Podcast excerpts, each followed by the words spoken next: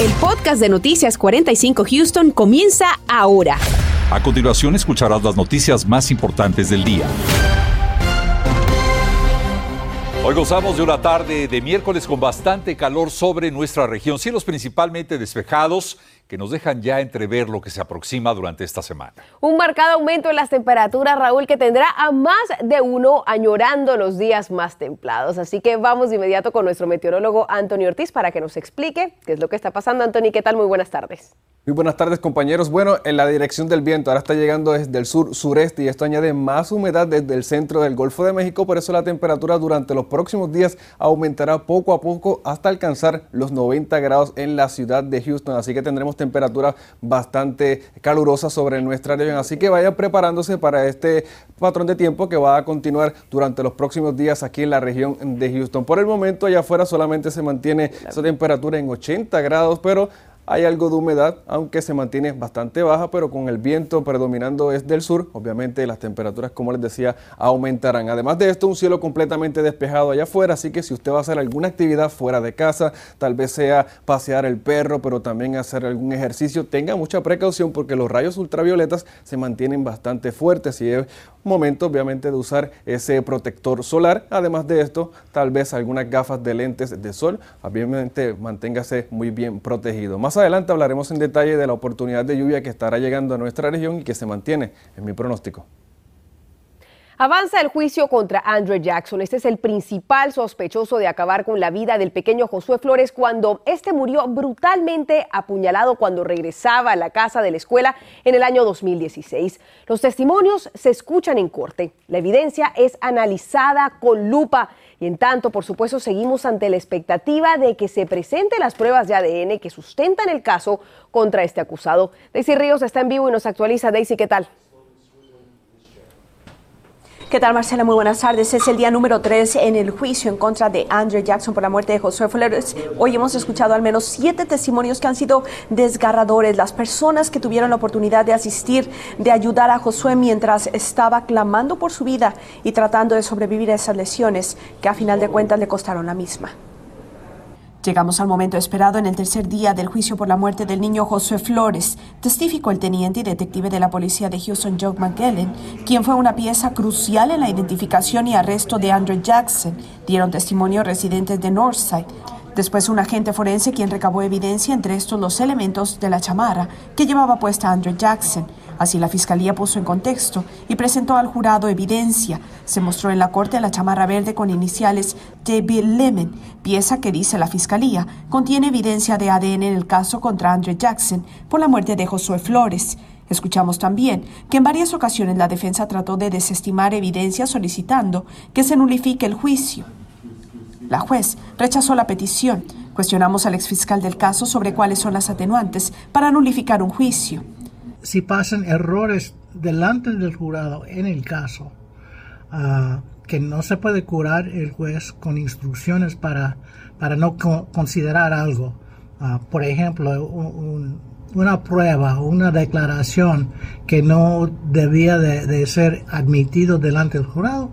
Pero esta podría ser una estrategia utilizada por abogados defensores, especialmente cuando hay elementos que son contundentes, nos dice este experto. Desde un punto de vista de estrategia, el juicio no está yendo bien y al pedir que se cancele el juicio y se tenga que empezar de nuevo, está creando otra oportunidad de empezar de cero con un jurado. En la corte estuvieron presentes activistas quienes han opinado respecto al juicio. Entonces la defensa está tratando de impugnar la, memoria de los oficiales, o sea, que cosas que se les han olvidado y, están tratando de basarse en esto para atacar el, el argumento de que este individuo fue el que mató a este joven.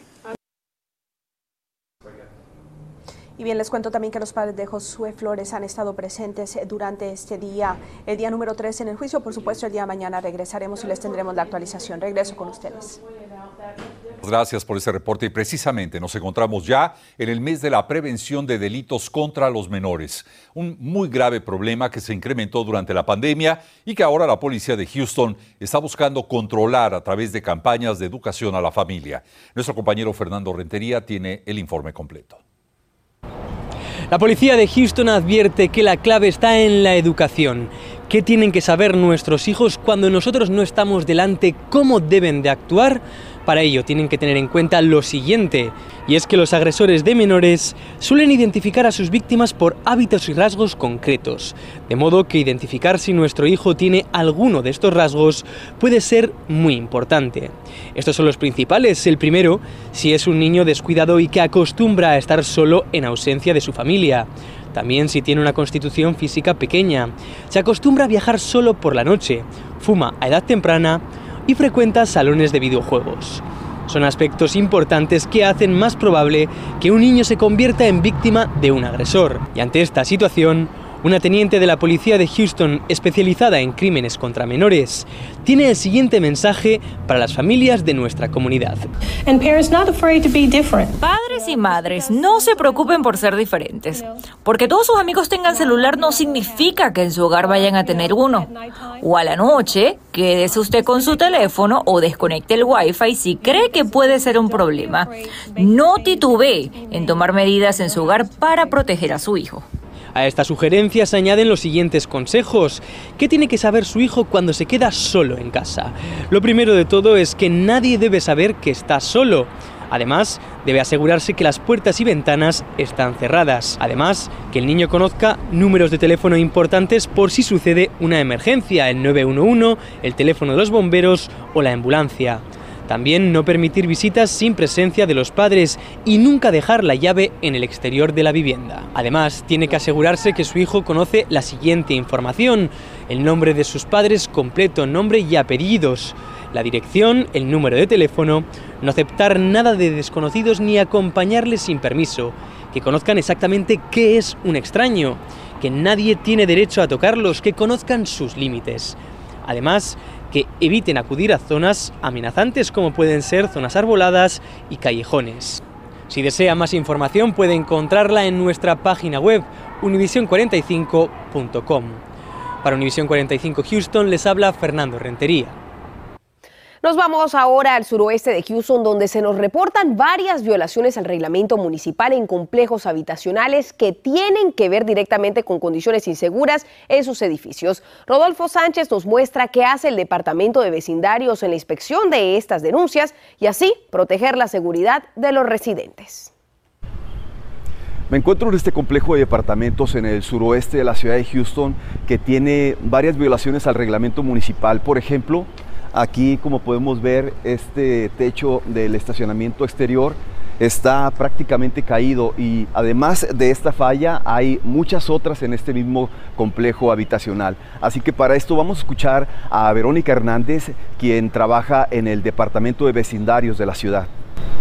Como vemos aquí, eh, muchas veces complejos de departamentos mantienen basura pesada, diferente basura por alrededor del de los dumpsters y esto debe ser recolectado porque eso lo que causa después es de que hayan, ah, o sea, ratones. Otra de las violaciones serían la cerca caída. Sería la cerca caída, la cochera grande que tienen aquí afuera. Tienen varias áreas de las cuales son muy inseguras porque se dado caso si puede caerse encima de algún niño o alguna persona. ¿Qué nos puedes comentar aquí Cuando vine hace rato estaba un vehículo ahí abajo, no sé cómo se estaciona allí, sabiendo que eso puede caer en cualquier momento. Hace muchos años vimos un caso que todo se cayó encima de un niño y murió. Y eso es lo que queremos evitar. Por eso necesitamos que la comunidad reporte, que no se digan, así voy a vivir cuando saben que hay muchas violaciones. Y de esta manera, Verónica Hernández del Departamento de Vecindarios de la Ciudad de Houston hace un llamado a todos los residentes para que se involucren, participen y hagan reportes de lo que está pasando en su comunidad. Lo pueden hacer directamente al 311 o descargando la aplicación. En Houston, Rodolfo Sánchez, Noticias Univisión 45.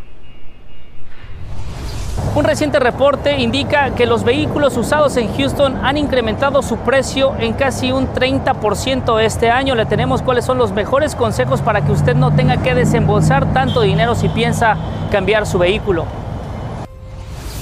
Si eres de las personas que toman aspirina diario para prevenir enfermedades del corazón, muy atento porque cambia esta recomendación. Veremos por qué.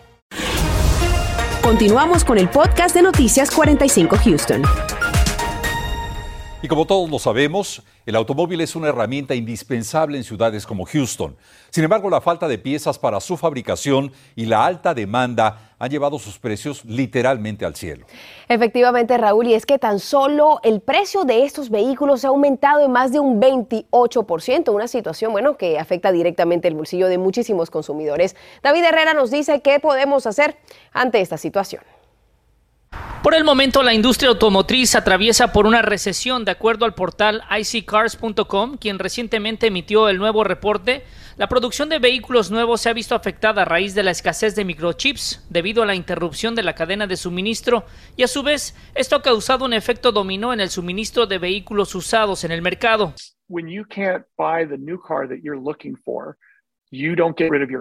Cuando alguien no puede adquirir el vehículo nuevo que está buscando, no se deshace de su auto actual. De esta manera, no está aportando al mercado de autos usados. En pocas palabras, no hay suficiente inventario. Es por ello que quien está buscando un nuevo vehículo está pagando más. Mina es gerente de cuatro lotes de autos usados en Houston y él ha visto el impacto que ha generado esta demanda. Le pregunté cuál sería el valor de este auto ahora en comparación con el año pasado. Hoy costaría unos 18 mil dólares. El año pasado o antepasado lo hubiera vendido en unos 15 mil o 16 mil. Y de acuerdo al reporte, los precios de los vehículos usados en Houston han aumentado un 28.7%. En promedio estará desembolsando cerca de 8 mil dólares más en comparación de que si hubiera comprado el vehículo el año pasado. Es por ello que le recomiendan que si tiene un vehículo que no usa tanto y pensaba venderlo, ahora es el mejor momento para hacerlo. Pero si pensaba cambiarlo por otro, lo mejor es aguantar lo más que pueda, aunque tenga que hacerle algunas reparaciones. Uh, si tiene un contrato de arrendamiento con opción a compra, posiblemente es un buen momento para quedarse con él. También le recomiendan comparar precios entre vehículos nuevos y usados. Si no es mucha la diferencia, opte por el nuevo. Es posible que la cadena de suministro se regularice hasta finales del 2022 y con ello los precios de los vehículos. David Herrera, Noticias Univisión 45. Hola, ¿qué tal? Muy buenas tardes nuevamente y durante el día de mañana tendremos condiciones muy estables a través del sureste de Texas con un cielo completamente despejado. Allá afuera el sol incidiendo sobre nosotros, esto se presta para que tengamos o que aumente ese nivel de ozono troposférico aquí en la región y por eso ya se mantiene un aviso por mala calidad del aire. Esto abarca los condados Harris, Brazoria y también al condado Galveston. Esto hasta mañana a las 6 y 30, así que tenga muchísima precaución porque esto puede ser perjudicial para las personas que ya tienen algún antecedente de algún problema respiratorio, precaución. Además de esto, se añade que tenemos ese nivel de polen de árboles y gramas en su nivel alto, así que se mantiene contaminado. Muchísima precaución si va a estar fuera de casa porque las condiciones ameritan o más bien nos invitan a estar fuera de casa, pero siempre manteniendo esto, vigilando los síntomas, utilizando esa mascarilla y si va a estar en casa, puertas y ventanas cerradas y limitar esas actividades fuera de casa, así que ya lo saben. Mientras tanto, la temperatura, como les decía anteriormente, va a comenzar a aumentar durante los próximos días y todo por el cambio en la dirección del viento, un aire más cálido y húmedo y ya para el día entre sábado y domingo pudiéramos tener temperaturas en algunos sectores sintiéndose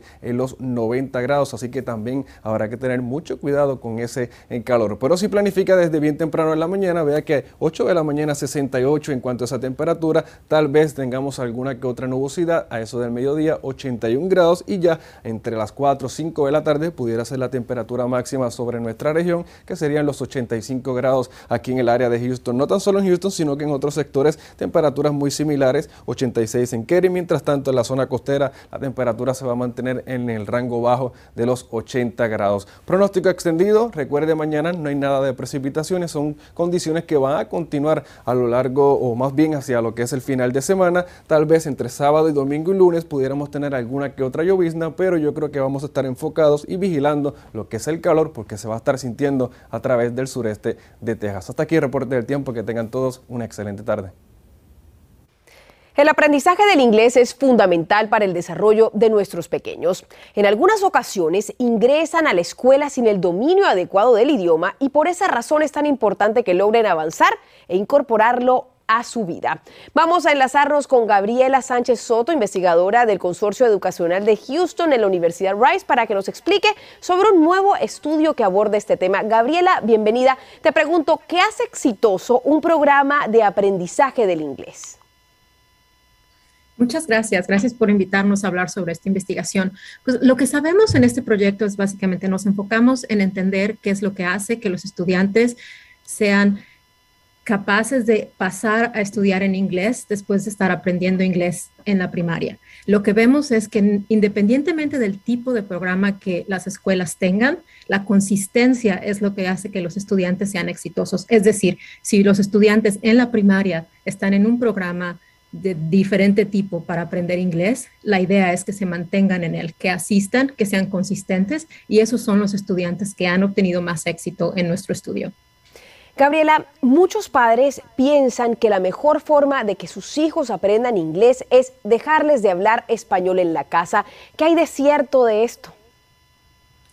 Qué interesante que menciones esto. Una de las cosas que encontramos en este estudio es precisamente que los programas que fomentan el idioma materno, el español específicamente, son los programas que han demostrado mayor éxito. Es decir, que los padres pueden quitarse de esa preocupación. Yo les, eh, lo, que nosotros podemos decirles gracias a este estudio es que los estudiantes que se mantuvieron de nuevo consistentes en su programa aprendiendo inglés y que, y que entraron en programas que incorporaban a la lengua materna, en este caso el español, les ayudaron a llegar a tener más éxito más rápido, es decir, a poder tomar sus cursos en inglés antes que otros estudiantes.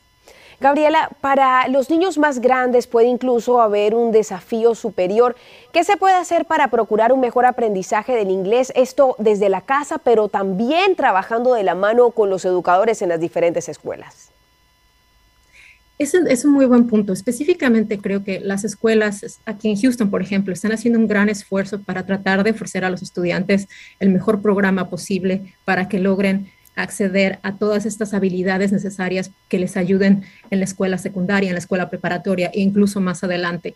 Lo que nosotros sabemos es que entre más pronto se intervenga, mejor. No cabe duda de que la constancia es clave para el buen desarrollo del aprendizaje. Gabriela, muchísimas gracias por tu tiempo. No, de nada, nos da mucho gusto eh, poder hablar con ustedes de este estudio tan importante. Muchísima atención si tú eres de las personas que consumen diariamente aspirina para prevenir ataques cardíacos y también derrames. Acaba de cambiar la recomendación de los expertos sobre este tema. Los especialistas apuntan a que ahora las personas mayores de 60 años no deberían tomarlo a diario. Conversamos con la doctora María Patarroyo y nos explica por qué cambió esta recomendación. La recomendación cambió porque los últimos estudios demostraron que el beneficio en muchos pacientes se ve, em, no, se ve tan bien porque se aumenta el riesgo de sangrado. Entonces, eh, la, la recomendación cambió para pacientes de 40 a 59 años que tienen alto riesgo cardiovascular, pero que no tienen riesgo de sangrado. Recuérdelo, lo más importante antes de suspender o comenzar algún tratamiento es siempre verificarlo con su profesional de salud de confianza. Estás escuchando el podcast de Noticias 45 Houston. Mientras que la inflación sigue preocupando a los consumidores, los economistas ahora pronostican una posible recesión en los Estados Unidos. A las 10 de la noche analizamos cómo prepararse desde ya para cuidar muy bien su bolsillo. Además, la Casa Blanca busca ampliar el uso de Paxlovid en el tratamiento contra el COVID-19. Esta noche entérese a dónde acudir para recibir estas píldoras y quiénes deberían recibir este tratamiento. Excelentes condiciones en el tiempo y afuera, cielo totalmente despejado, lo que mantiene la temperatura por el momento en ese rango de los 80 grados. Próximas horas para aquellos que tienen planes esta noche, ve que la temperatura no bajará tanto, sino que va a quedar en ese rango de los 60. La buena noticia, sin precipitaciones. Compañeros. Y un residente del área de Kingswood reclamó el premio de 5 millones de dólares ganados en el juego conocido como Casino Millions de la Lotería de Texas. Este boleto fue vendido en un establecimiento de la calle 153 en el área marcera de Livingston. Y como es bastante común en estos casos, Raúl, por supuesto que el afortunado ganador prefirió mantenerse en el anonimato. Este es el tercero de cuatro premios mayores ofrecidos por ese sorteo, así que si se sienten con suerte, yo creo que ahí hay un cuarto tiquete ganador. Así que muchas felicidades para el nuevo millonario. Así es. Anthony, gracias. Nos vemos esta noche. Gracias, Marcela, y gracias a usted por haber estado con nosotros. Tenemos una cita a las 10. Gracias por escuchar el podcast de Noticias 45 Houston. Puedes descubrir otros podcasts de Univision en la aplicación de Euforia o en univision.com diagonal podcast.